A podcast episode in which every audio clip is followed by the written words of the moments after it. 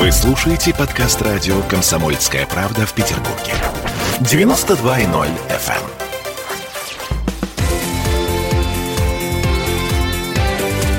эм. Картина недели.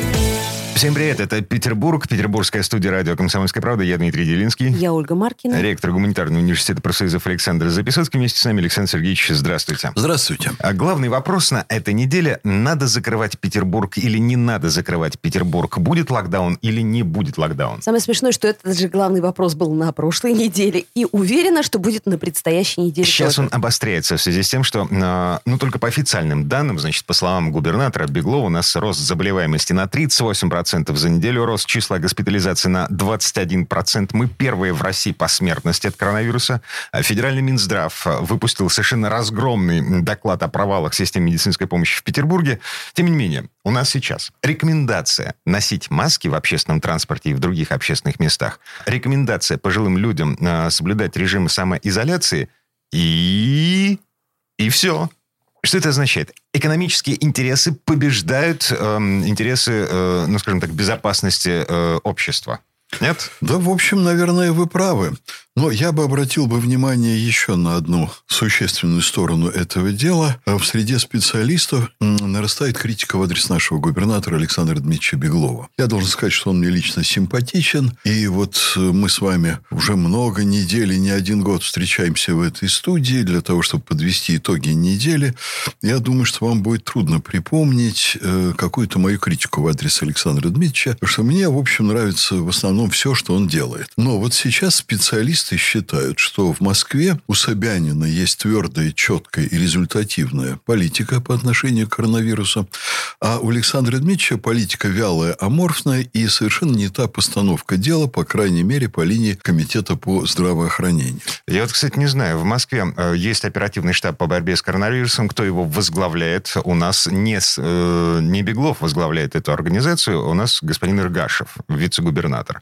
Вот. Планы есть, они существуют, но э, по факту они все еще не приведены в действие. Я обращу ваше внимание на то, что для меня сравнение Москвы и Петербурга в этом плане достаточно важно. Вот кто находится в более благоприятной ситуации? С одной стороны, в Москве намного больше финансовые ресурсы, да? С другой стороны, Москва намного более крупный объект и намного более трудный в управлении.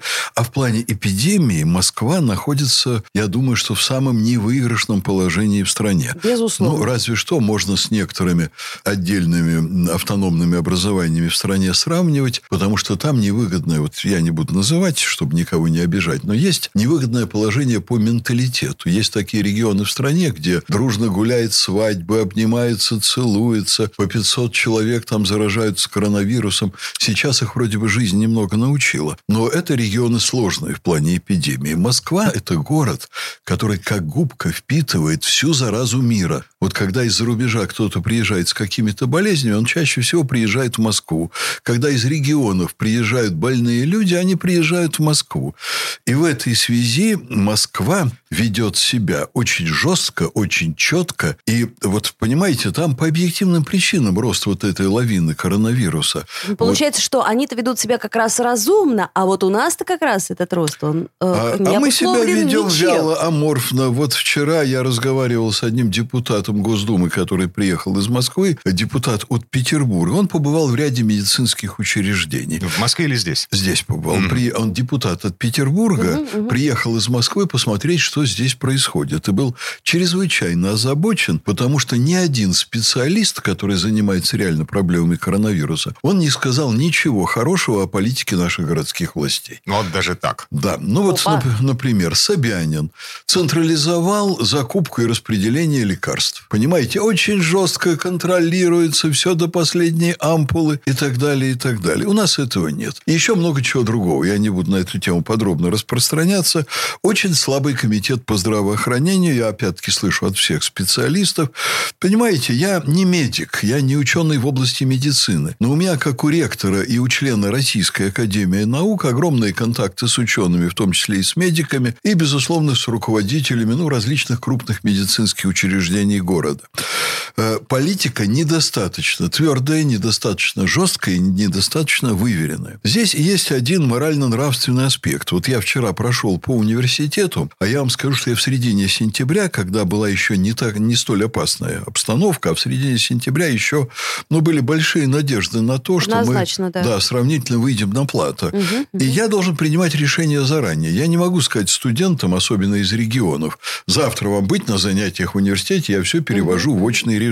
Им надо взять билеты, взять билеты заранее, спокойно спланировать переход от дистанционки к очному. И я принял решение и сообщил всем нашим студентам дневного отделения и родителям, что по вашему желанию, сознавая, в общем, сложные перспективы, потому что события могут в разные стороны развернуться, вы оплатили места в общежитии. Если вы не приедете, мы вам вернем деньги. Но если вы приедете, вы можете включиться в учебный процесс. Вот мы открываем университет по желанию вашему. Вот и жесткие очень условия. Вы должны привести справки о том, что у вас нет коронавируса. Вы должны быть в масках. Вы должны соблюдать социальную дистанцию. И вы в любой момент при обострении можете выйти из этого процесса. Мы вам также вернем деньги за общежитие и спокойно переведем вас на дистанционку. Я вам скажу, что люди – человеческий фактор. Вот у нас есть преподаватель, которая уволилась э, по собственному желанию из вуза формально, но мы ей высказали наше желание ее не видеть в вузе. Она на входе, когда охра... Э, сотрудник охраны стал проверять ей температуру, она у него выбила из рук градусник, понимаете, разбила его о пол, прорвалась и пошла на занятия. А с какого, извините? Сейчас, по-моему, это общепринятое правило. Это а общепринятое. В театр заходишь, а Она вот такая, понимаете, она свободолюбивая, ей не нравятся вот эти порядки. Преподаватель конфликтологии, между прочим. Блестяще. Вот. Значит, ну, вы понимаете, что я когда стал разбираться, я выяснил, что она была известна легкой склочностью три года, но очень грамотно проводила занятия. То есть, она другим людям рассказывала... Как решать конфликты. Как решать конфликты. Вот. Медиатор.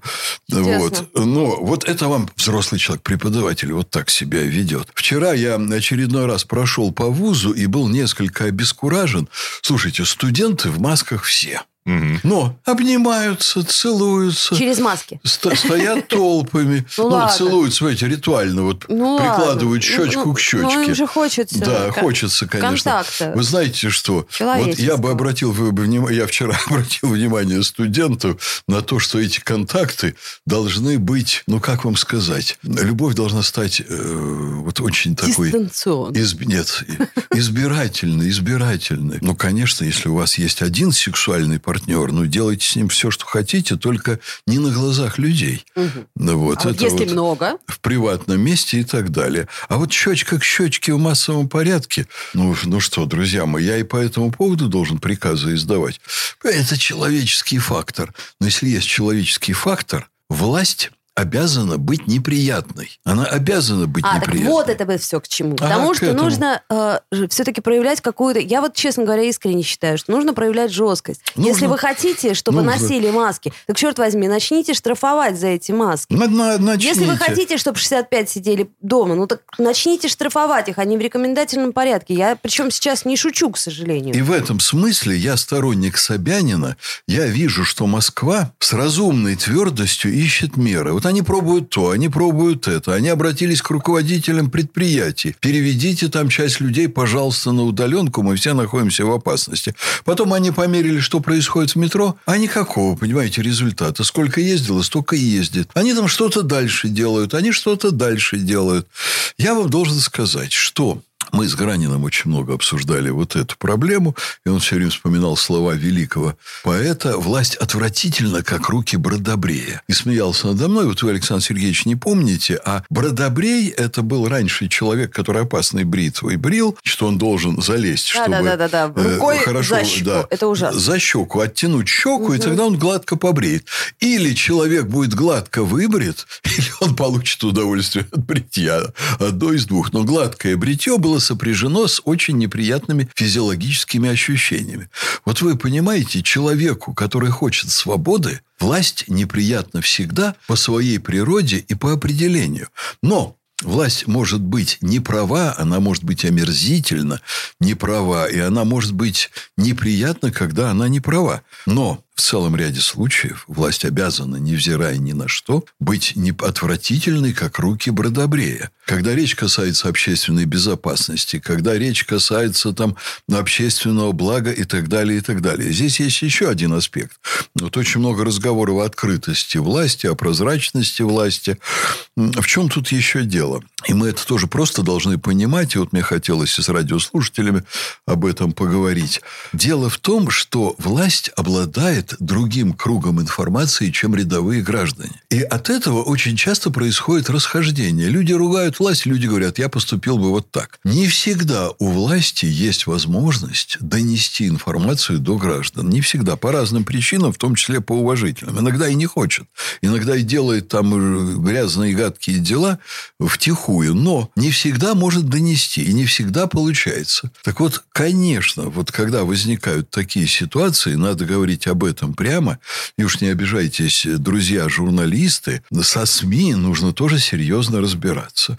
Колоссальное количество публикаций в СМИ, которые, понимаете, играют на руку безответственным членам общества. Маску не носи, коронавируса не существует, будь свободен, занимайся чем хочешь. Масса, лавина, и на этом зарабатывают. И вот с этим власть тоже должна что-то делать. Александр Сергеевич, буквально 15 секунд до конца этой четверти часа. Как вы считаете, все-таки а, закрывать Петербург или не закрывать? Закрывать, но продуманно. Окей, принимаем. Вернемся в эту студию буквально через пару минут. Картина недели.